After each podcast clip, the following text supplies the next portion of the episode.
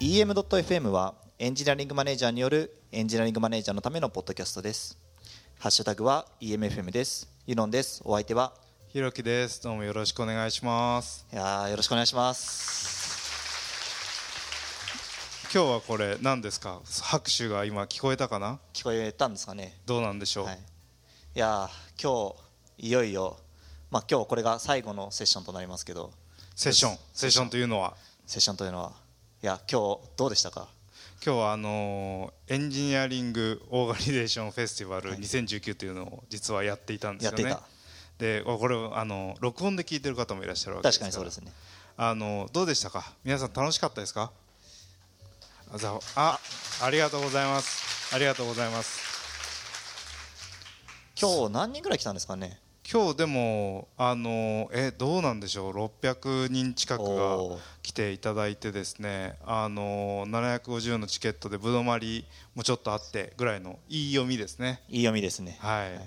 なんかもう最後の方はなんか750人に到達してキャンセルが出てまた満杯になってまたキャンセルが出てまた満杯になってをずっと繰り返してましたね。そうなんですよ。本当にね。いやー素晴らしい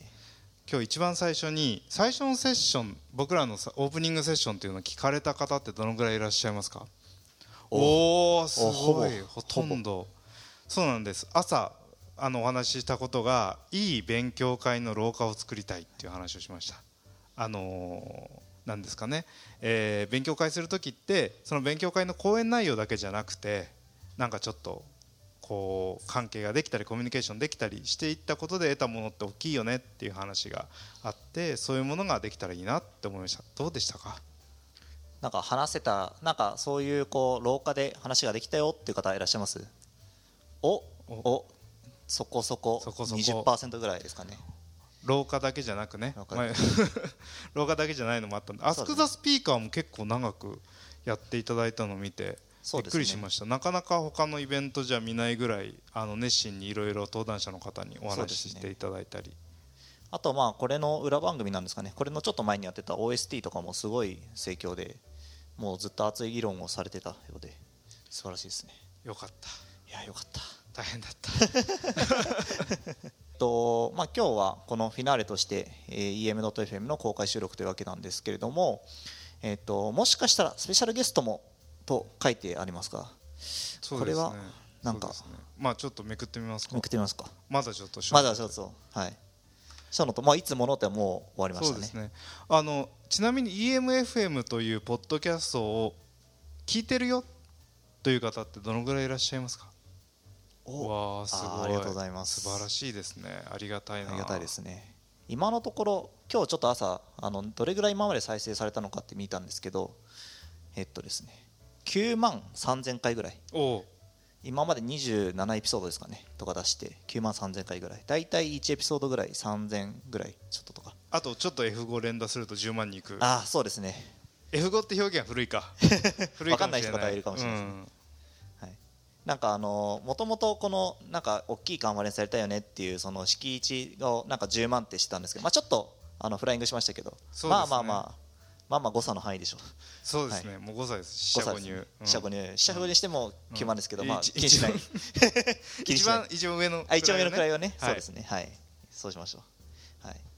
じゃあちょっとまあ朝まあオープニングセッションであのちょちょっと話しちゃったのでまあ E- EOF の2019の開催経緯っていうのはまあ一応そのリスナーの方向けにもう一度ちょっと話しましょうか。そうですね。じゃあお願いします。そうですね。あの えっと今年の6月6月かね。7月か。にあのデブサミでこの僕とひろきさんとあと,、えっと EM ミートアップの大場さんとあのちょうど会ってなんかそろそろ大きいことしたいよねっていう話をした時に、まあ、ひろきさんがやろうぜと言ってやろうとなったのがこの場です。そうですね、まあ3か月弱。そうですね。もうじゃあその時はねあの一回なんかまあやりたいですねぐらいでのテンションだったんですけどその後やっぱりやろうぜという。そうですね。やっていき乗っていきで本当にあのスタッフの皆さんのねもうパワー熟練の技術もうそういったものをねまざまざと見せていただいて本当にちょっと拍手させてもらっていいうでか？そですすね拍手ですね。いやありがとうございます。すごいですよね。このこれだけの規模でほぼまああのそんなにこう慣れていないスタッフがいるながらもちゃんとやりきったっていうのは本当に。本当に素晴らしいですね。あとまあ皆様もすごいなんかあのちゃんとこうご協力いただいたところが多いんじゃないかなと思います。はい。ありがたい。ありがたいですね。いやなんかこの1年間、まあ、ちょうどこの EM.FM が出て、まあ、10月1日からまあちょうど1年ぐらいなんですけど、うん、いやこの1年間相当いろいろ変わったなっていう感覚があるんですけどどう思いますそうですね。なんかエンジニアリングマネージャーって言葉も言葉であのそもそもデブサミがエンジニアリングと組織っていう軸で一個夏にイベントをやったんですね。でそれがすごく僕の中で衝撃的でまずそんなフレーズでやりましょうってことに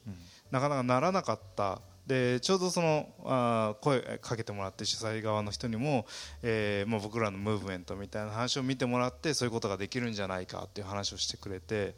いやーなんか変わったな。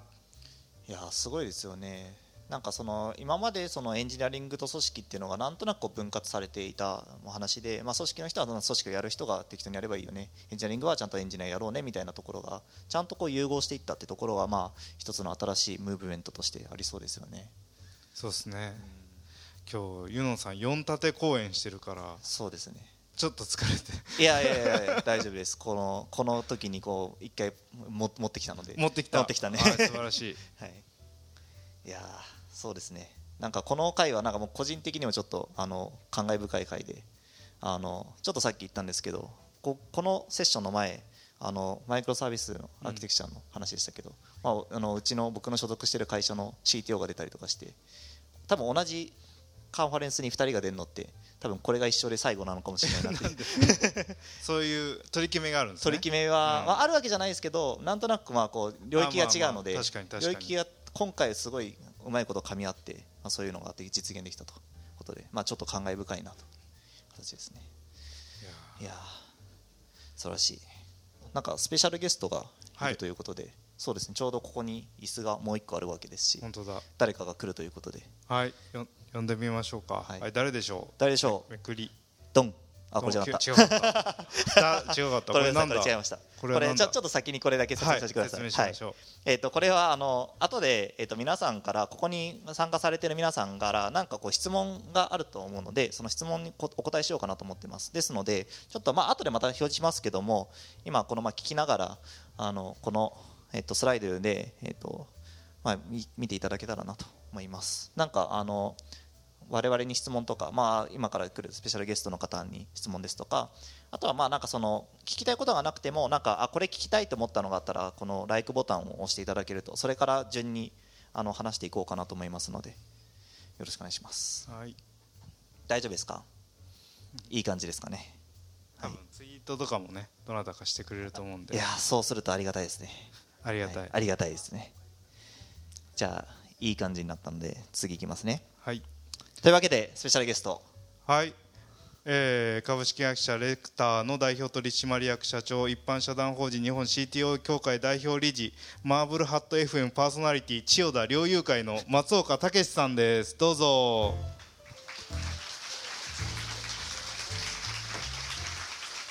どうもファントムズ・オペラの松岡でございます。なんでこんなことをやってるんでしょうか。皆さんよろしくお願いしますどうしてお二人とも最後まで普通の格好で今日はそのドレスコードがあると伺って私この格好であの都営浅草線に乗って まいりまして一生分の霊障を浴びてここに立っておりますけれども。あのー、今日は10月31日でハロウィンですと。でドレスコードありますと。いう話をお伝えしたところこういう格好をしてきていただいたっていうしてやったりみたいな。いやいいですね。ありがたい。ありがたいですね楽天さんに本当にいっぱい商品がありました。この場を借りてお礼申し上げます。ありがとうございます。素晴らしい。スポンサーもしていただいた。いや素晴らしいですね。ちょっとまあ簡単でいいのでちょっと松岡さんからなんか自己紹介していただけると。このスライドを使って。はい。あこのスライドあれ？これこれでいいですかはい。次。あちょっとはい。はい、はい、はい、どうも松岡武です。よろしくお願いします。あのもともと私その新卒でヤフー入りまして、えー、2007年にミクシーに入りましてで2013年14年にその CTO としてターンアラウンドを一緒にあのひろきもはじめいろんな方とやらせていただきました。でその後1年間ちょっとニートの時期がありましてでその後に Beaver という B2B の会社の CTO を1年半ほどさせていただいてそれからレクターを起業したという経緯でございます、まあ、このほかそうですね2013年千代田猟友会私ちょっと狩猟をやっておりましてあのはい鴨とか記事を追いかけ回回っております。このほかにその CTO 会というものも2013年から運営しておりましてでこれが2019年に CTO 協会ということで一般社団法人化をしてそれの代表理事も務めさせていただいております。右側の写真右側？右側？はいの写真は趣味性が非常に高いんですけれどもはいあの飛ばしましょうこれは。これ飛ばしますか？大丈夫ですか、はい、大丈夫です。これ大事な。聞きたいことがあったら聞いてください、はい、じゃあアスクザスピーカーで。そうですね。はいこれも大丈夫ですね。これ何なんですかこれ？これはナマズです。あナマズ。南米に行くと釣れますこういうのは。南米のアマゾン。はい。アマゾン。アマゾンです。僕にとって親しい方のアマゾンはこっちです。はい。アスクザスピーカーで。はい。あもうこれはちょっとグロ画像なんでやめましょう。はい。マガモですね。はい。あこれもちょっと私がはいわかりましたそうですねレクターという会社は何をやってるんだって申しますと、えー、まあ CTO 仲間で作りました技術経営のコンサルの会社ですその社名にもその CTO っていうのが入っていたり、まあ、RECTO なんでその再現性を持たせていこうとかあとはそのレクトっていう単語もその前の方の5文字これもこれだけでも次のページっていう意味もありましてあのやや、えー、学びを加速していきたいなと思っております。まあ、やってることはそうですね研修メニュー作ったり組織のコンサルしたり技術組織診断って書いてるか。そうですね。今 DX サーベイって名前に変えてるんですけれども技術組織技術がどのくらい経営に来てるのかを分かるようにする診断パッケージを持ってたりで、えー、コンサル顧問したりしております。このスライドはひろきさんの方がいいんじゃないですか？でなんか日本 CTO 協会っていうのを立ち上げて。これいつ立ち上げたんでしたっけ、はい、今年の9月よね。確か9月です。確か9月はい、じゃあ私が。はい、はい、その CTO の勉強会をしていたりあるいはそのレクターという会社で働いている中でどうしてもその限界を感じることがあったんですね。やっぱりその、まあ、レクターでしたらそのやっぱり人間商売ですからその業界に対してのインパクトの量っていうのは大きくないよね。でじゃあ勉強会をしてその CTO 内のコミュニティを作っていろんなノウハウを共有してもやっぱりその僕ら IT ベンチャー村にしかノウハウが届かないっていう問題がある。でもその日本っていうスコープで見た時に多くの課題がやっぱり転がってるな。って思った時にじゃあもっと広く、えー、世の中にインパクトを与えるのにどうすればいいんだろうというので議論しましてこの勉強会をより広く公開していく。そしてやっぱちょっと IT ベンチャー村に閉じてる感じもするので構成を変えてえー、進めていきたいなと考えています。これはもうかなり前からこのメンバーでずっとこう勉強会やられてきたんですか？勉強会の運営そのものは主に私と古賀さん親父の古賀さんが13年ぐらいからやっていてで徐々にそのいろんな方が増えてきてっていう形ですね。そんなスライドもあったような。次ですかね。あったような。あそうだ。ああそうですね。これは謎の CTO 会っていうふうにあの新聞に載るっていう。謎のって何なんですかね？分かんないです。僕もちょっとその日経さんなんであの分かんないですよ僕らも。あ出た。謎って書かれた。なるほど。そっか。これははいあの学びの多い会でしたね。あのそうですね。あのこれはこう結構これもコミュニケーションがありましてこう何でしょう。じゃあ代表理事とかそのまま,、えー、まとめてる人がいてそこからピラミッド構造でみたいな。いやいやちょっとエンジニアそういう世界観じゃないんでみたいなどうやって表現したらいいですか？じゃあもう木にしましょうみたいな。年代ごとの木になってるんですけれども。なるほど、まあ、そんな表現にしてもらったりとかしてますね。うん。でこの CTO の勉強会っていうのが本当に出たら忘れるっていうルールで、えー、6年間続けさせていただいて本当に数人で、えー、みんなが手弁当でこう会場を抑えてプロジェクターを運び込んでみんなでプレゼンし合うみたいな場からやがてそれが100人とか集まるような場になっていったのはまあ良かったなって思っております。出たら忘れるって面白いルールですね。これねちょっと僕もなんかえた正しい英語で何て言うんだっけな？なんかあるんですってそういうそのえーコミュニティのの運営方式というかパターンが。でそれでやらせていただいてました。なのでやっぱりその非常に深い議論ができるしあのプレゼンとかがあってもそのプレゼンが15分あったとしたら30分ぐらい Q&A が続くみたいなそういう場になっていました。全く内容は思い出せないんですよ。なぜか。思い出さないようにしてるんだって い今のも多分です。僕言ったことは。すいません。間違えました。わかりました、えーじゃあ次行きましょうか。あこれ,、はい。これ右の写真ですね。はい、あ右の写真がそうですね。あの前回か前々回かにやった、えー、CTO 会ですね。そうそう 100, これ100人ぐらいですかねこれで、うん、すごいですねすごい人数が集まってますね。恐縮です。じゃあ次行きましょう。あこれ見ました。ああこれはだから一般社団法人って勉強にん僕は何を言おうとしてるんだろうな。まああの本当に一般社団法人として旗を立ててその業界にもっと貢献したいよねっていうふうにしていろんな会社の方をにお声掛けして、えーコミュニティを作っていって。でそのやっぱ社団法人っていうのはエグジットがないのでその株式会社に比べると1個その公共性が上がるんですね、まあ、実際にその社団法人って言っても公益とか一般とかいろいろとあるんですけれども。でそうするとその立ち上げて旗を立てたらその西村さんの方から、えーお声掛けがあってちょっとどういうふうな取り組みをされてるんだと。でどういう人とかつなぐともっとこの例は加速するんだみたいな議論をさせていただいたっていうのは非常に私たちとしても勉強になりました。西村さんから声がかかったですね。ねびっくりしました。はいびっくりですね。嬉しい。嬉しいです。はい次。ああこおこれはまた営業感のある資料です営業感がありますね。はい、どうしたんですか？これ。え 営業営業してくださいよ。いやそうですね。あのー今あのてんやわんやでやってるのでその一生懸命こういうものをもっとポジティブに回していけるように会員様を求めていますということをあの実は中にもパンフレットとか入ってるんであのもし興味があったらあの問い合わせていただけるとありがたいなと思います。あの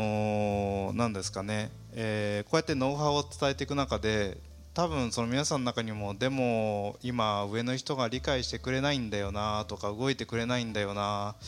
これって面白そうなのに説明するの大変だなと思ったことってたくさんあったんじゃないかなと思っていて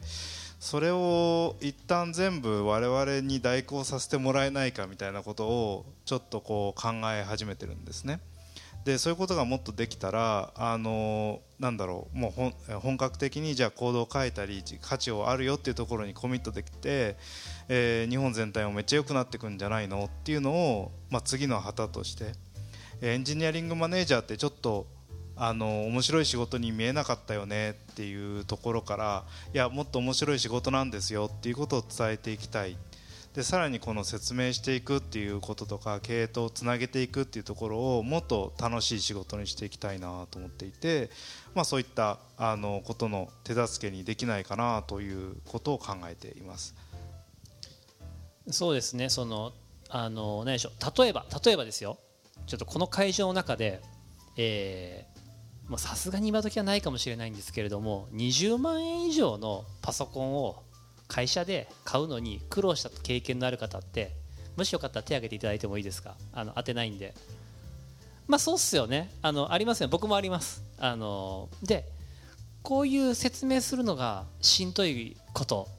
っていっぱいあると思うんですよね。例えばその1個前のセッションでマイクロサービスの話ありましたけれどもそのマイクロサービスやっていくのにじゃあ3年で回収できないよねって話があった時に本当にどうやって経営陣に対してコミュニケーションしていくのかっていう際に、まあ、例えばこういうデータがあるよっていうのが示せるとすごく助かるじゃないですか。そういったことを僕らはやっていきたいなと思っております。まあこれずっと出しててもねなんか営業感出ちゃうんでね。じゃあ引っ込めますか。はい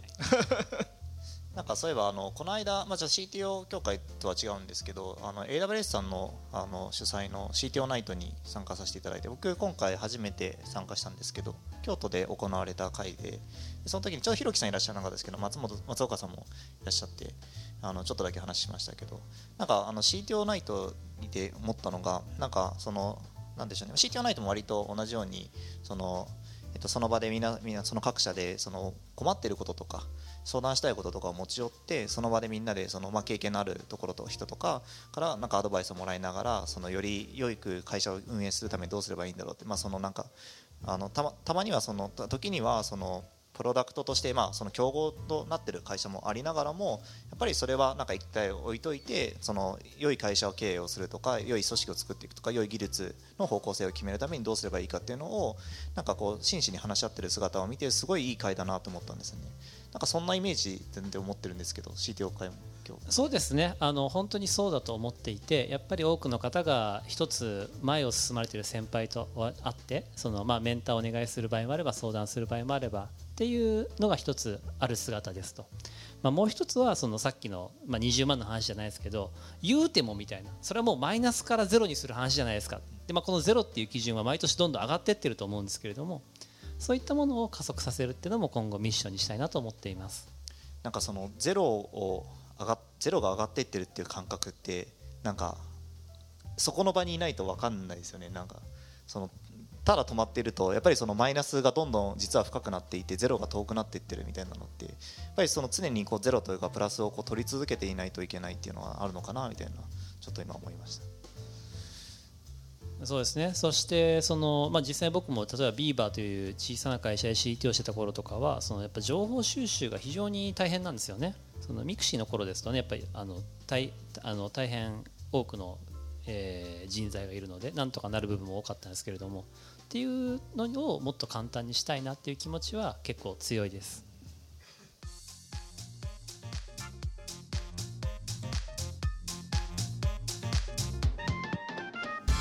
EM.FM さてじゃあちょっと全然別の話をしたいなと思ってるんですけど松岡さん最近なんかあのこうご自身の中でこう hot topic とかなんか最近のこういうのが気になってるぞとか技術の話でも。何でもいいです hot topic ですか、はい、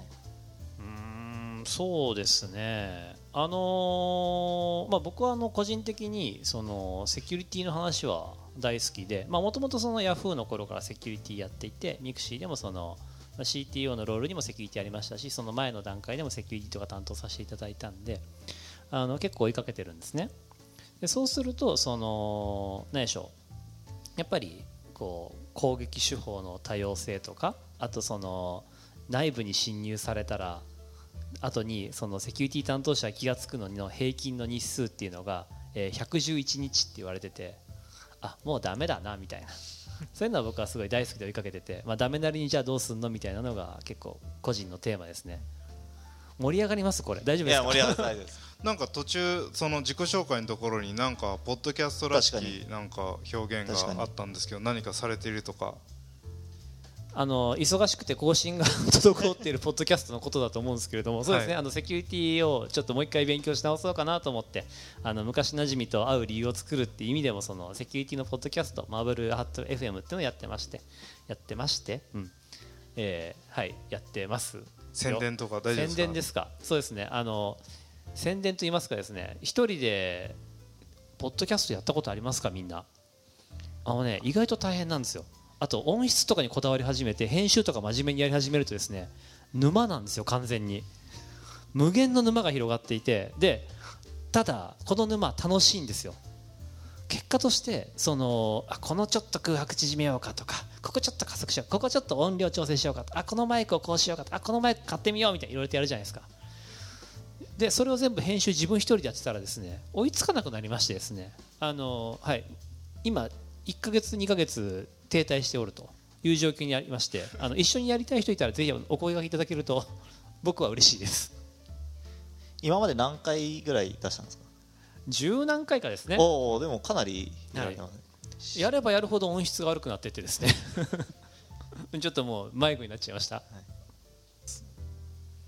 なんか午前中のセッションちらっと見たらみんな僕のしゃべりすぎ被害者の会みたいになってて大丈夫でした？あれ。あのそうですね。あの僕がひろきさんなんかを頑張って制御してるっていう話をしていた時にひろきさんがちらっと見えてあやべって言って。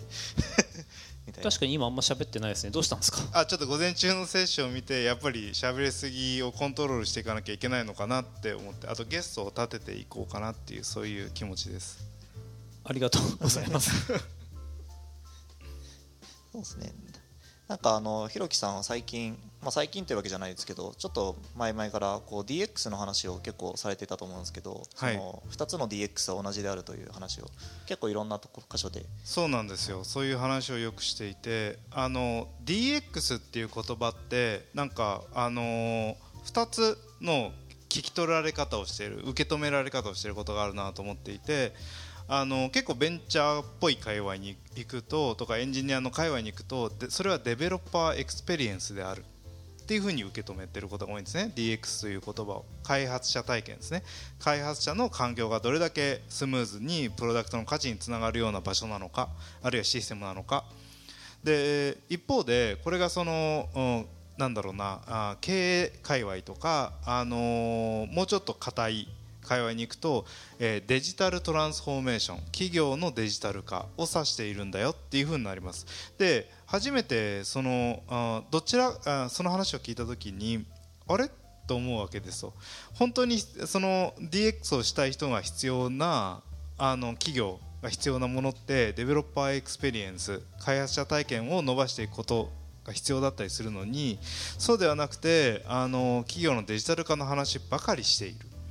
で一方でその事業としてうまくそのそのソフトウェアを経営に生かしていかないと、まあ、普通の、えー、事業としても立ち行かないソフトウェアを開発するだけじゃ事業にならないっていう時代が来ていてこの2つっていうのは実は相関していて同じようなものなんだよっていうことを、えー、伝えていかないとなんかまあ DX って言って言われてることが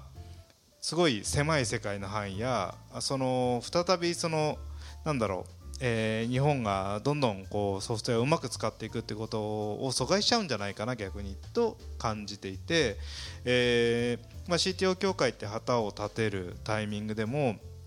その、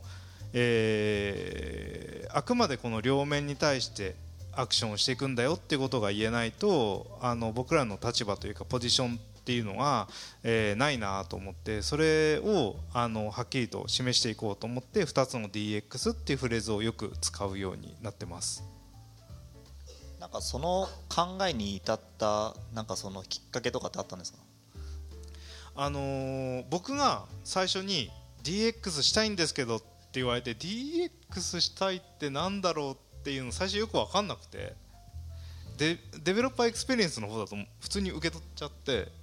であのいやしたいとかそういうもんじゃないでしょうみたいな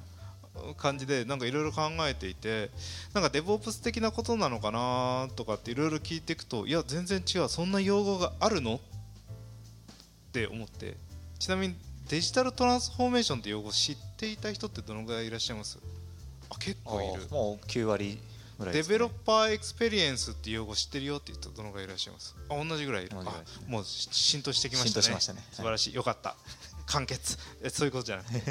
これ2つが同じであるっていうのがなんかミソですね。そうですね。なんかそのお手伝いしてる会社さんとかあのー、まあ困ってるんですよねっていう話を受けるその両方の話を総合するとこれってそのなんだろう企業がデジタル化していくためには当然ソフトウェアをうまく使って企業活動の中に組み込んでいかなきゃいけなくてそのためにはその事業ライン側にどんどんエンジニアが解けていくっていうことが起きていてそういうそのうんなんだろう、えー、非対称性が大きくない状態になっていくとなんか事業って高速に回転し始めるのに、えー、その外にエンジニアを水と油のようにそのユーザー企業からそのベンダー企業に発注っていうスキームだけで回そうとすると中にベンダーの企業の方にどんだけ優秀な人がいてもそのスキームである以上一回こう切り離されてしまって取引コストが大きいよね。でここがその僕の中でもそのエンジニアリング組織論で書いてある取引コストとその組織の問題と同じように、えー、実はあのこの2つは連関してるってことを伝えていかなきゃいけないのってなんだろう僕の使命なんじゃないかなというふうに思ってあのちょっとね弱い36にして店名を知りあの皆さんにそれを伝えていきたいと思ったら結構皆さん2つとも知っていたのでもう店名完了。店名完了ちょっとあの別のことを別の 新しいネタ仕込まないと。仕込まないといけないかもしれないんですがそのこれを日本中に、えー、あるいは世界中に伝えていけるようなこと。でそこはどういうふうに連関していってどんなノウハウを持っていけばいいのかっていうことを解き明かしていきたい。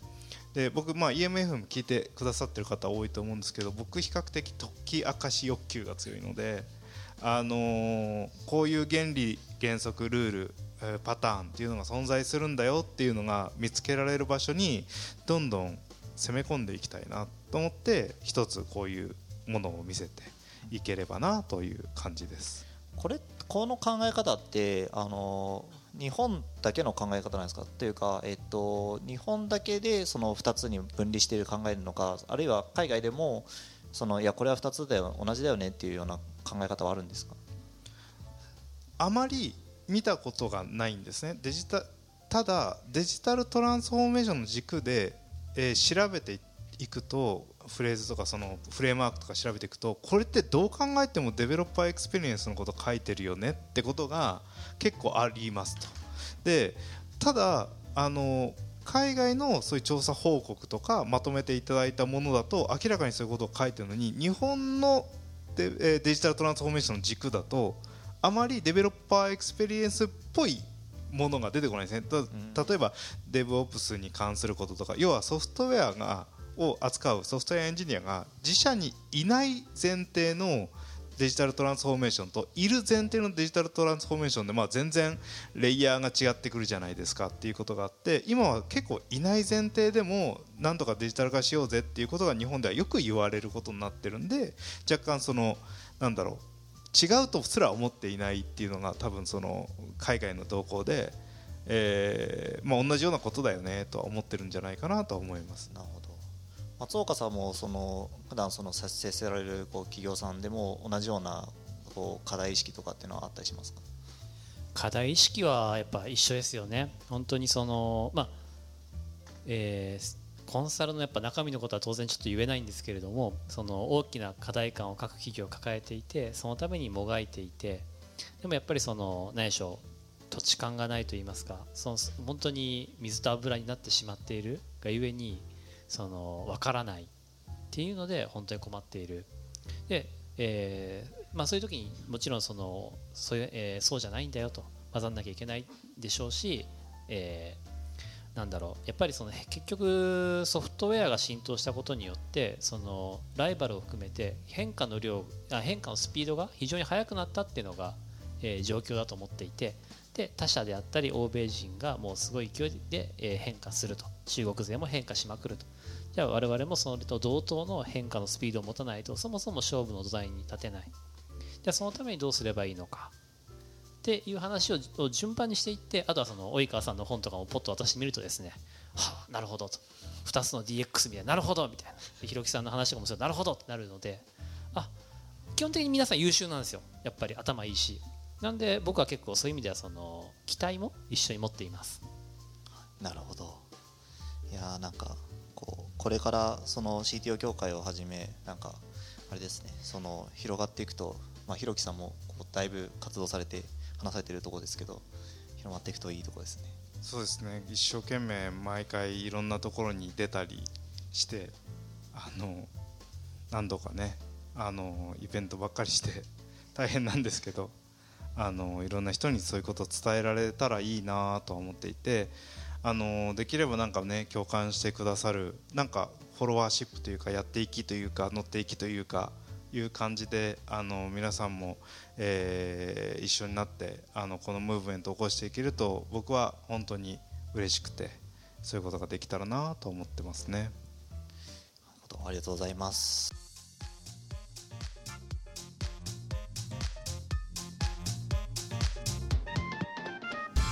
EM.FM ではですねちょっとまあいい感じの時間になってきたのでここであのここに、えー、と来てくださってる皆様からちょっとあのご質問を受け付けたいなと思っていますで、えー、とまだ、えー、と書き込んでない方もいらっしゃるかもしれないのでちょっと,、えー、とまあ改めて URL 出しましたけども QR コード出しましたけども大丈夫ですかねまあ、せっかくなので、まあ、あのいろんなあの質問をしていただきたいなと思います。あの別にあのこの場は特にその何か我々に質問したからといって何かあるわけじゃないので あの安全な場であるということで、うん、あそうですよ、はい、心理的にも物理的にも。そうですね、うん、はい、なのでどんな質問していただいても構わないので、まあ、ちょっとやっていただけたらなと思います。というわけでちょっと待ってくださいね。おいきなりいきなりいい質問が来ましたね。ひろきさん。はい。EOF は来年も開催予定でしょうか？そうですね。エンド・オブ・ファイルではないですからね。ではないですからねこれは。いやこれ始まりですからね、はい、B ボムみ今度ボムみたいなやつを 始めたらいいのかな。別の別のカンファになっちゃうんですけど、ね、そうかそうか。あのがあの頑張ります。頑張ります。頑張ります、はい、あのー、やっぱりあのー、こういうはねあの続けていくことにも価値があるんで。あのただ2020年って皆さんもしかしたら忘れてるかもしれないけどオリンピックっていうのがあってなかなかこういうホールとかも取りにくくなる可能性があるんであのやりますとはいあのとりあえず言っときますけどやれなかったらごめんなさいっていうはいちょっと今から取ってもないか？もしれないみたいな感じですもんねいやなんかね相当えげつないことになってるよう。なのでそのえー、特にそのそれ8月でしょ？と思うかもしれないけど要はそのずれ込んだやつが、あのー、全部いろんなところに入ってたりするんでただホールもなんか増えてるようでね、まあ、ワンチャンあるかもなと思うんですが、はい、なるほど。じゃあ、まあ、今年は2019って言葉がついてるのでそうなんですよ、はい、もうこれつけるタイミングでねちょっと考えてはいたんですよね。2020もあるかもしれないっていう、はい、なるほど。というわけでじゃああるかもしれないそうですね回答としては最終回答としてはあるかもしれない、はい、ないかもしれない。ないかもしれない。が頑張る。頑張る。頑張ると。頑張るとしか言えない、はい、これももう皆さんのフォロワーシップ次第。じゃあ次行きましょうか。えっ、ー、とエンジニアリングマネージャーの、えー、と人気は以前より上がったと感じてますか？あすごい。ちゃんと目標管理されてる。いやそうですね。それを上げるために始めたわけですからねそれに対してイエスと言えなかったらお前の OKR どうやねんっていうことになりますから。どうなんでしょうねその、まあ、これやっぱコンサルの内容は申し上げられないですけれどもその非常に多くの会社さんにそのレクター社でコンサルしている中で、まあ、少なくともその足りないという声の高まりまず認知をされてあ必要なんだ。であ必要と思ったら、まあ、その採用したい思うけどりその育成したい。あでもなかなか難しい。困った辛いっていうのはこの1年は高まる一方なのかなというのが僕の体感です。なんかいろんなところ行ってもエンジニアリングマネージャーとか EM っていう単語がなんか品質するようになったなっていうまあなんか僕が話すからなのかもしれないですけどなんとなくこう全体的にこうなんかそういう流れがあるのかなみたいなありますよね。そうなんですよ結構離れたところで聞くときにああようやくって思うかもようやくなんか伝わってるんだなとか変化してるんだなって伝わるってくるんですけど僕らこうやってど真ん中にいると僕の周りにいる人が知ってるのって僕が発信してるから当たり前でしょみたいな感じで正直体感ができなくてもしかしたら皆さんの方が高まってる感を感じているかもしれないなとは思いました。でもまあなんかまあ思考実験としてなんか去年もしもこの会がやってたとしたら多分ここまで人集まらなかっただろうなとは思いますけどね。確かに。確かに。それはそうかもしれない。よかった。よかった9大点9大点はい。じゃあ次行きましょう。えー、ものづくりが好きな人に EM を勧めるとしたらどんな話をしますか？おこれは質問としてそのもう自分はスペシャリストでやりたいです。プログラム書き続けたいです。ちょっとマネージメントとかちょっとっていう話なんですかね。その人に EM になったらっていう。そうですね。これこれちょっとあの回答書いてあごめんなさい。質問書いた人いらっしゃいます？この中に。いらっしゃいますか？いないかもしれない、いないかもしれない。いないかもしれない。そういうことがあります、あるかもしれない。そのうん。とりあえずアノニマスさんでね、はい、アノニマスさんで、はい、じゃあそうですね、まあ、でも。こういうケースってあるんじゃないですか？その結構マネージャーにはなりたくないって言ってるんだけどこいつは適任だよなと思ってる人にマネージャーやってみなよっていうっていう時。大体の場合がその私マネジメントやりたいんですっていう人よりはそのスペシャリスト続けたいですっていう人がそのマネージャーしょうがねえやるかっていう場合の方がマネジメントとしての成功率は高い印象は、まあ、これ印象でしかないんですけどありますけどね。うん。どんな話をしますか？その一つ僕がよくする話で言いますと何がものづくりっていうのが仮か、え、ものづくりっていうのが仮にプロダクトだとしたらプロダクトって何ぞやっていう話なのかなって思います。そのサービスがプロダクトものづくり。まあそうだと思います。組織もそうだと思うし会社もそうだと思うしもしかしたらその構成要素であるじゃ文化一つ制度一つ全部プロダクトだと思うんですよね。一体そのご自身のキャリアもしくはその会社の状況とかを見渡して多分この人に EM を進めたいっていうのは何らかその人に解決してほしい課題があって解決できる状況にあると判断したってことですよねこの人は。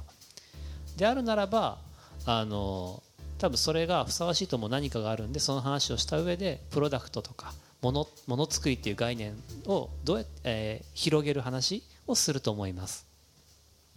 なんか白木さんだったらどんな話しますか？はいあのなんかこの伝え方ってあると思っててなんとなく歩いてる時に「おなんかマネージャーとか興味あるんじゃないの?」みたいな「やってみる?」みたいな感じで言われたら「いやちょっとものづくりしたいんで」みたいなあの風に回答なりそうじゃないですか。なんかそのなんとなく探り入れて違うかもってなっちゃって引いちゃってるケースってあると思っててなんかちゃんとした場を作っていやあの今こういうことに困ってて君にはこういうところでマネジメントとしてあのキャリアをちょっとチャレンジしてもらいたいんだよね。俺たちのプロダクトはこういう課題抱えてるから一緒にやりたいんだよね。っていうふうに言ってそのそれでもものづくりをっていうよりも困ってて助けたいと思って、えー、それが最適解だって言われたらんじゃあ任されてみようかなって思う人も結構いるんじゃないかなっていうかマネージャーになった人ってそんな感じで言われてやってやろうかなって人も結構いるんじゃないですかね。なんでそのなんかこの実はものづくりがみたいなのって軽い探りの入れ方が下手でなんかそういうふうに思わせちゃうみたいな。ところはあるのかなと思いますね。変に悪い方向にこう話を振ってしまっているというか。そうですね。なんかあのどうちょっとマネージャーとかやってみたくないってこうやって言われたら嫌です。僕はもうちょっとそのって答えちゃうと思うんですよね。どちらかというとなんかちゃんと責任と権限と責任があるよっていうことを伝えた上で、うん、なんかちゃんとこう伝える方がなんかいいような気がしますよね、うん。うん、じゃあちょっと次行きましょうかえー、お発見つきましたね、えー、CTO のいない会社に CTO を作るにはどうしたらいいですか？こんな経験あるあります？いやどどうなんでしょう？そのえー、いろんなケースがあるんですけれども仮にそのスタートアップ村とかでこのケースだったら転職した方がいいんじゃないですかね わかんない、まあ、テクノロジーで勝負してる会社プロダクトで勝負してる会社だったらですけれども、まあ、違ったらあれですけどそうじゃない場合のケースで言うと、まあ、ちょっとうんいない理由が分かんないと答えづらいですよね。いない理由がそのそういう概念がないんだったら概念をインストールするしかないし適任者がいないみたいな話だったらその何でしょう適任者がいないから任命しないはすでにマイナスだと思っていてそうやったら誰か誰かアサインした方がまだプラスになる、まあ、マイナスかプラスじゃないですか。マイナスしかないよりはあのいいと思うんでチャレンジした方がいいですよっていう話をすることが多いですかね。ひろきさんこういうケースありました今まで。この方がけあの、ね、CEO ならあの定款とかを書き換えていただいてとかと あのそういうことでできるかなと思うんですけどそのそうじゃないんですよね多分ね。で開発部長くらいで CTO がいないとかだったらあの CTO って名乗っていいですか？その方が採用に いいんでみたいなこと言って実際に CTO と書いてあることってあるんじゃないかなって気もしますけどね、あの逆にんこんな権限をください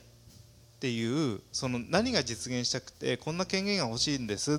ていうことを言って納得してもらうっていうことができるとそのその権限に後から肩書きとして CTO っていう名前がつくっていうのがもしかしたら内部的にはあるかもしれないなとは思いますね。なんであのー、でもう一つはそのまあ、自分がなるっていうパターンじゃない場合人を連れてくるっていう場合っていうふうにはやっぱりそういう採用が必要だっていうことを伝えていってそういう場に入ってってっていうことしかないかな、まあ、あと CTO 協会という協会にあの入会していただくともしかしたらチャンスがチャンスがあるかもしれない。あるかもしれないってことですか？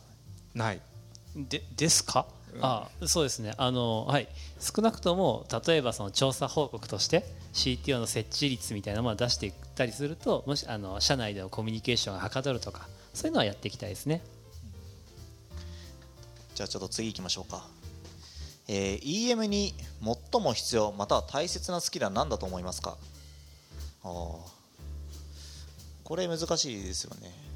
僕これ結構難しいなと思っててちょっと前にあのそれこそあのデブラデブサミであの話した話なんですけどエンジニアリングマネージャートライアングルっていうのを、まあ、ちょっとその EM ミートアップのつながりの中でコミュニティの中でなんか何何回か集まって作ったんですけどなんかやっぱりそのプロダクトとかその会社のこう規模とかその今までの変遷によって結構その必要なスキルっていうのがもう全然もうバラバラでもうその何が大切だっていうのをみんなで出そうと思ったんだけど結局なんか出せなかったんですよね。だからそのなんか状況に応じてこのトライアングルをうまく使い分けましょうっていうことでなんか最後こう執着したっていう感じなんですよね僕の中では。はい。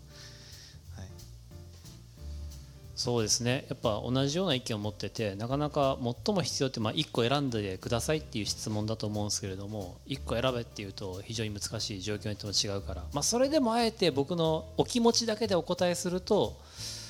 逃げないってことじゃないですかね。EM 大変じゃないですか。もう不確実性の塊みたいな問題が日々来るわけですよ。でちょっと楽したいなとかしてやった意思決定って大体失敗するじゃないですか。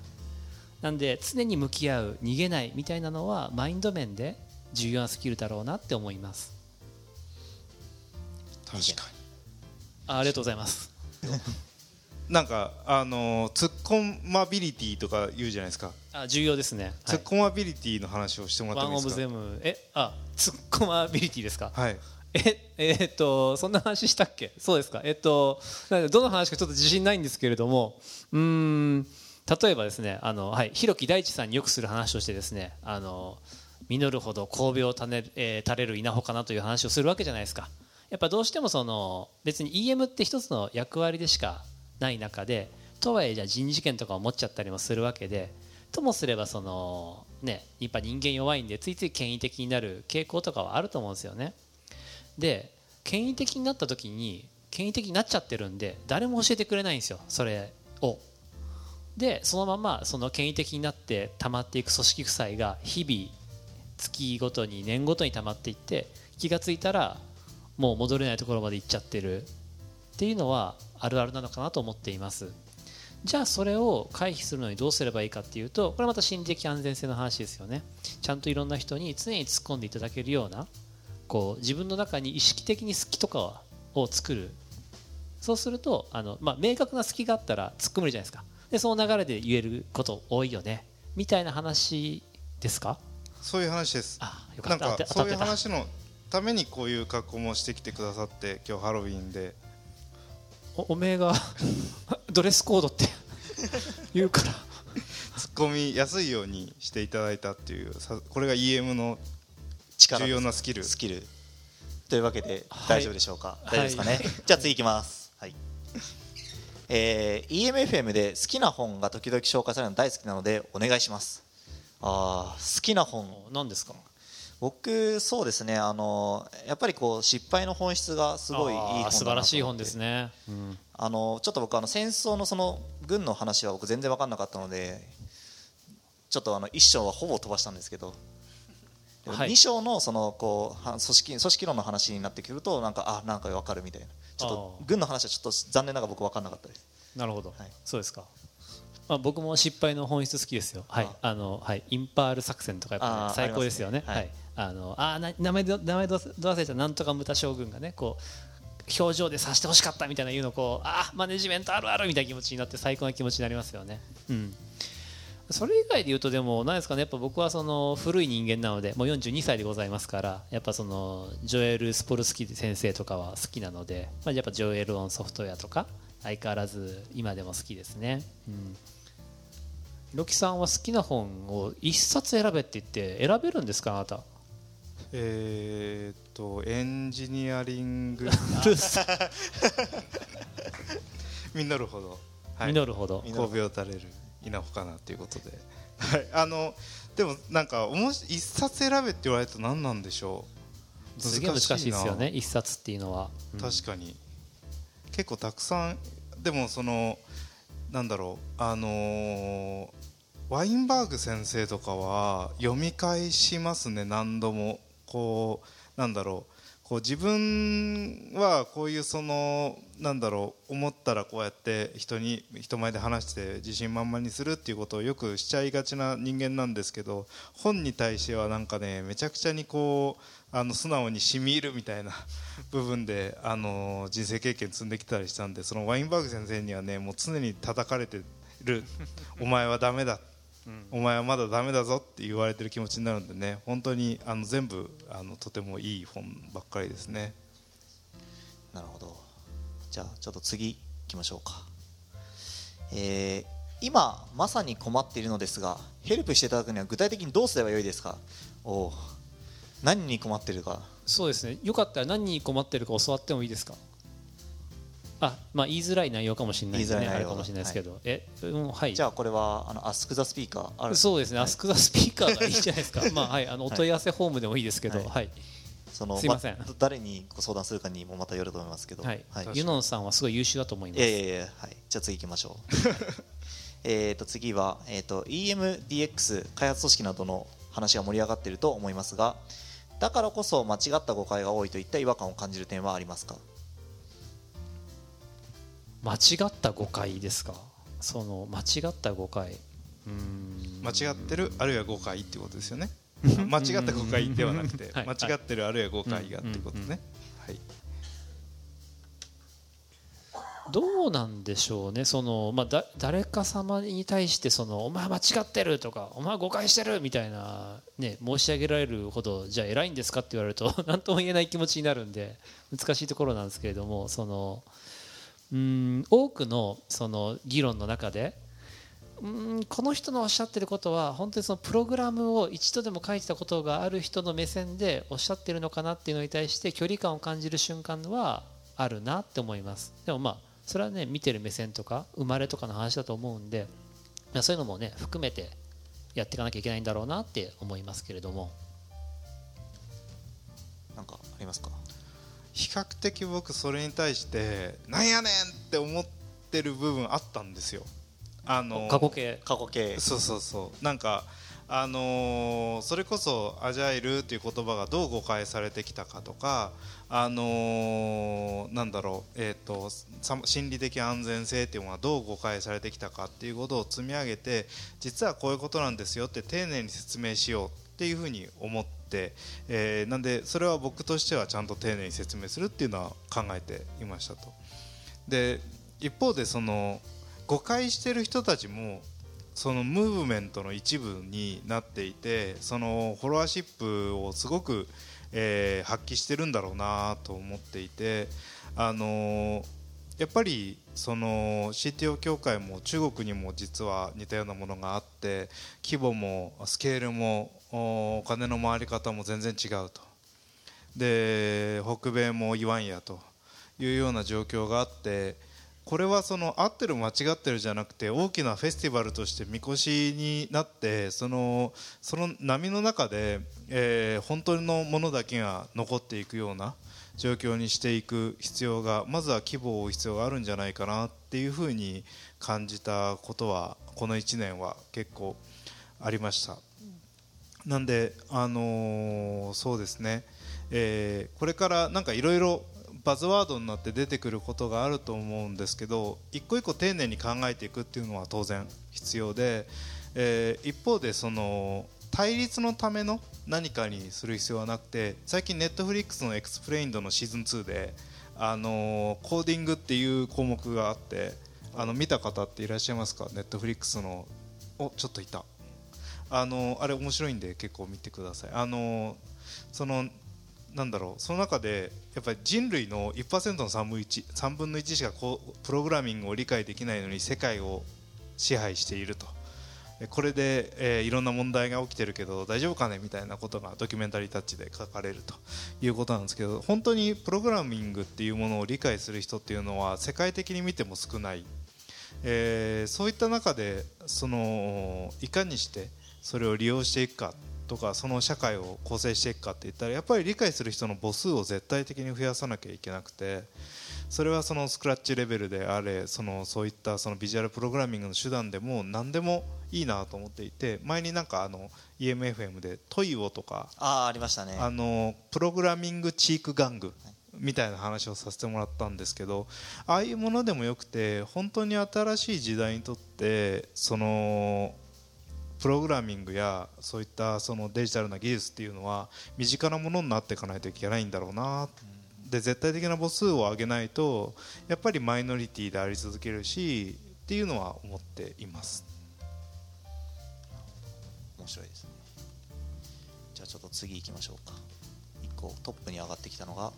5年後に最高にいけてる組織はどんな構造になってると思いますか、はあはあ組織によりますよね。会社によりますよね。困ったな。どうしよう。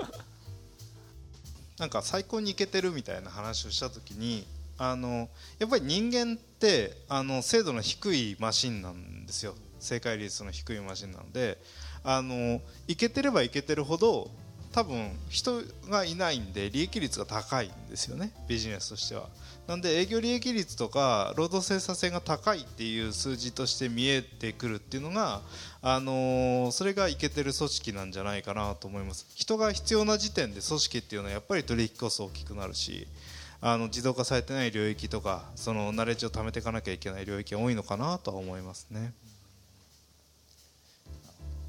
そうですねなんかいけてる組織これはまあまあいろんな観点があるなと思うんですけどやっぱりなんかこう状態状況に応じてやっぱ変化をし続けられる組織がいいのかなと思っていて、まあ、そのためにその、まあ、なんかその、まあ、組織としてもちろん変化をこう受け入れるみたいなの大事なんですけどそれ以前にまあなんかその変化をこうなんだろうな、まあ、許容できるための体制が常に整っていてそれがなんかそのもちろんそのまた構造が変わったらまたそれに合わせてそのじゃあ次の変化に向けてどういうふうにやっていくといいんだろうみたいなのがちゃんとみんなで話し合えてるような組織っていうのがなんかいい構造になってるなって思いますね。さてじゃあ次いきましょう。お今日一日を通して結構開発チームの話が多いなと思ったんですが先ほどの DX の最終到達地点最終到達点って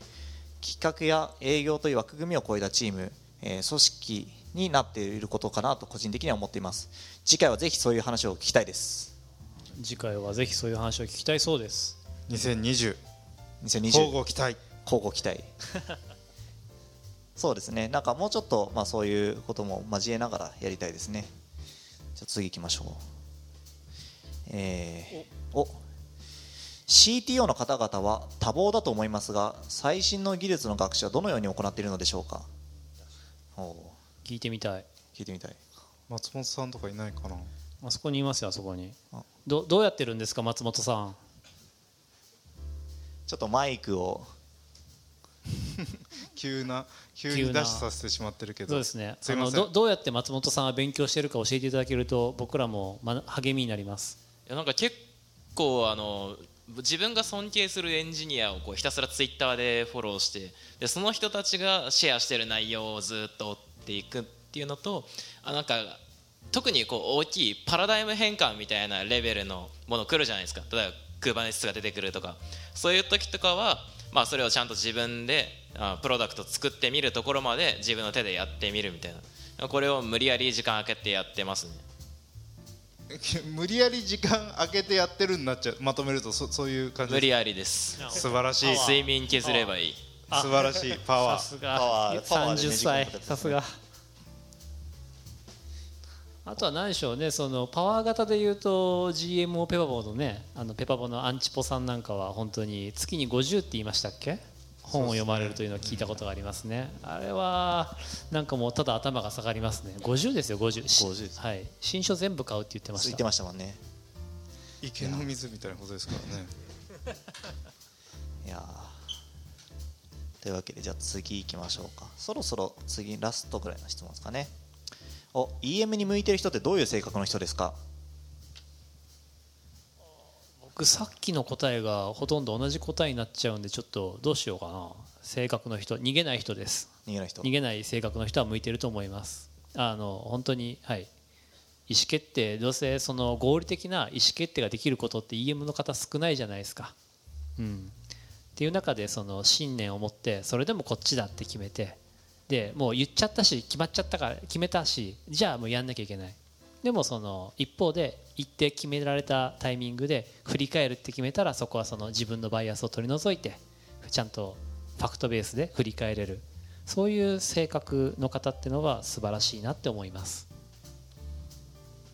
なんかありますか？そうですね。なんか多分人を見る目があるとかってとかそういう機微に気づくって多分大事だと思うんですけどあのそういう目があるのにナイーブじゃない人だと思いますね。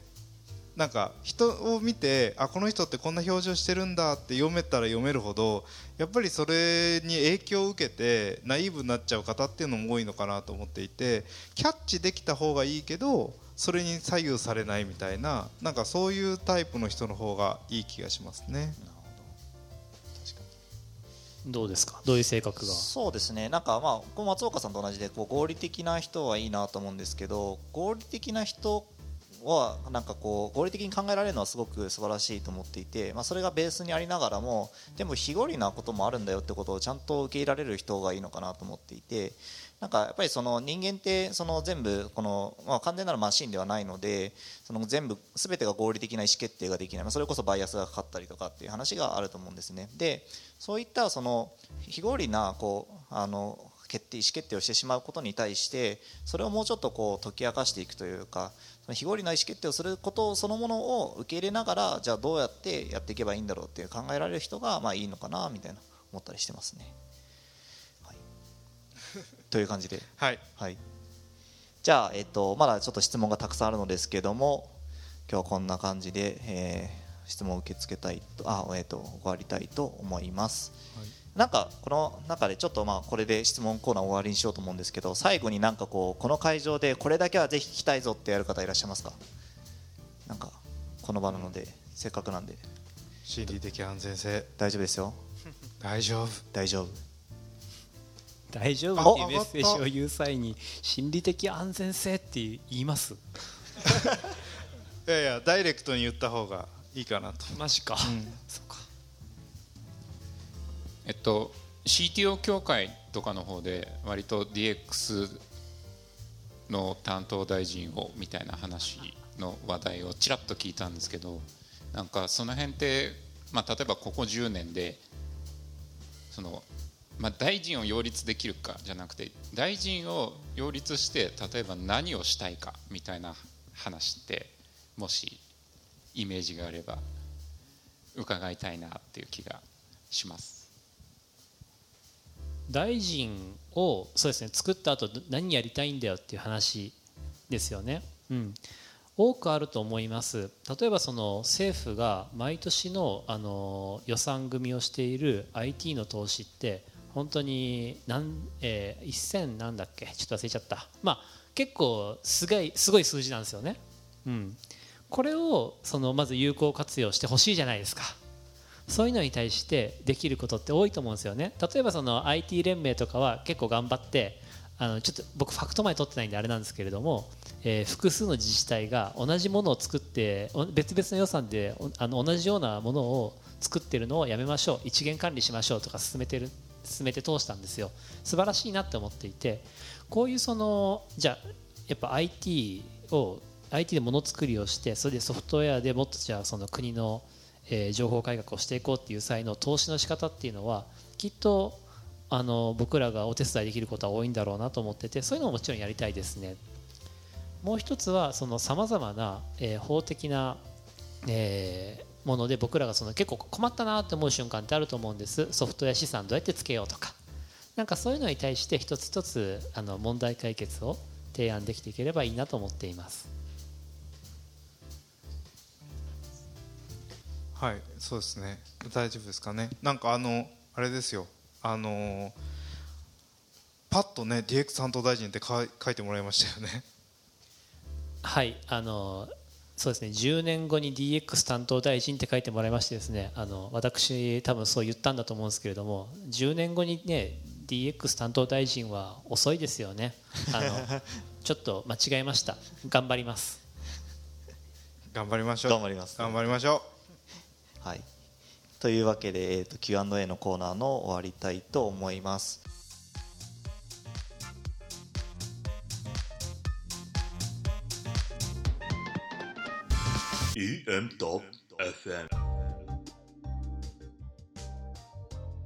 では、えー、っとですねまあ、最後にちょっとまあそのお二人、まあ、特に松岡さんから今日のあの、まあ、この場も含めた、まあ、今日の EOF の感想とか何か、まあ、この場でもいいのでちょっとご感想いただけますか？はい今日はどうも皆さんありがとうございました。あの僕ごときをあの呼んでいただきましてまたこんなしゃべりを聞いていただいて感謝しかございません。またその何でしょう僕がなんかまとめみたいなこと言うのもちょっとあれなんですけれどもその本当に EM っていう存在が、えー、あってでその意義っていうものを広めていこうっていうこの活動に対して興味関心を持っていただいてこうやってお越しいただいて感謝しかないですしまたそれに協賛していただいてスポンサーの方とかいっぱいしていただいてあのよいしょ。僕もあの広告塔としてこれ見えないと思うんですけれども背中にいっぱいステッカーをですね貼ってもらってるんですね各スポンサーの方に。本当にありがとうございます。でやっぱセッションもいろいろと聞かせていただいてああのやっぱ面白いなと。久しくその僕はもうちょっとその何でしょう。CEO にレクターって会社を作って CEO 村の方にどっちかっていうと入っていたので少し技術系のセッション出る数が減っていたんですけれどもやっぱ触れてみると面白いな。そして実際にはその技術系の意思決定が経営戦略にそのまま紐付いてるよねって話を例えばこの1個前であのそれは両方とも松本さんのセッションもそうだしあのマイクロサービスのセッションもそうだったと思うんですけれどもそうやってつながってるんだよねっていうのがあのあるっていうのは本当にいいことだなと思っていてとても楽しかったです。ありがとうございます。ありがとうございます。じゃあひろきさん。そうですね。本当に皆さんありがとうございます。いや大変でした。大変でした。大変でしたがあのー、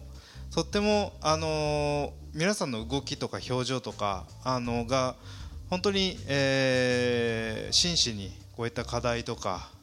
困っていることについて解を見つけようとかコミュニケーションしていこうっていうことができてて本当に僕が知っている勉強会っていうエンジニアの勉強会とかオープンなコミュニティってこういうことだよなというものが見えて、まあ、本当に良かったなと。なので、まあ、ぜひ続けられるだけ続けていきたいなという思いです。よろしくお願いします。ありがとうございます。そうですね。僕からも最後、えっと、感想なんですけど今日あの、まあ、松岡さんと、まあ、ひろきさんと久しぶりに話できましたけどやっぱりまあなんかお二人ともその見てる先がすごく先というかもっとさらにそのエンジニアリングマネージャーっていうその界隈のところからもっとさらに先のことを考えてらっしゃるなってことがすごくよく分かってなんかあの、まあ、そういってなんかそのさっきのこうマイナスをこうゼロにするってゼロがどんどん変わっていくっていう話もあったと思うんですけどなんかそういったなんかこう常に目線を上げていくっていうのはすごく大切な姿勢なんだなみたいな改めてと気づきましたっていうのとあとはまあやっぱりこの、えっと、EOF2019 という回ですけど、まあ、なんかあの正直最初700人集めるってひろきさんから言われて大丈夫かなみたいな。大丈夫かなって本当思ったんですけどなんかうまくいったと。もちろんこれはあのえっ、と今日あの登壇されてた方とかあとはスポンサーの方々とかもちろんこのスタッフの方々とかここにあの集まってくださってる方々とかそれにお手伝いいただいた方々とか皆さんの力を持ってできたことだなと思ってるんですけどなんかそれでまた一個の新しいなんかそのなんか大きなことができたっていうのはすごくいいことだったなと思ってます。やっぱりその今日あの皆さん多分多くの人がそうだったと思うんですけどセッション迷いませんでした？どのセッションも全部聞きたいみたいな。全部そのメインラインで1本で聞きたいみたいな。でもメインラインで聞くとこれ3日になっちゃうので さすがにちょっと3日は難しいの方なので、まあ、あの3つのセッションでやりましたけども。なんかね本当になんかこの日本の中のえーと、トップの方々でこう構成されたこうセッションでできたのはすごい素晴らしい回だったなっていうのとなんかよりもっとその OST のものもあったと思うんですけどもそういったもっとこう自分たちでどうすればいけばいいんだろうっていうのをディスカッションができたのは本当にいい回だったなと。思います。というわけではい。というわけで。というわけでいつもので。すか？いつものちょっと待ってくださいね。はい。えー参加者の皆様リスナーの方はいかがでしたでしょうか？皆さんの声をぜひ我々に届けてください。ご感想こんな話をしてほしい。これってどうなってるの？ここをもっとこうしてほしい。など「ハッシュタグ #EMFM」でつぶやいていただけると幸いです。今日は EOF2019 でつぶやいていただけると幸いですまたゲスト出演したいという方も「ハッシュタグ #EMFM」かユノンフィズひろき大地までご連絡ください。それではありがとうございました。ありがとうございましありがたとうございました。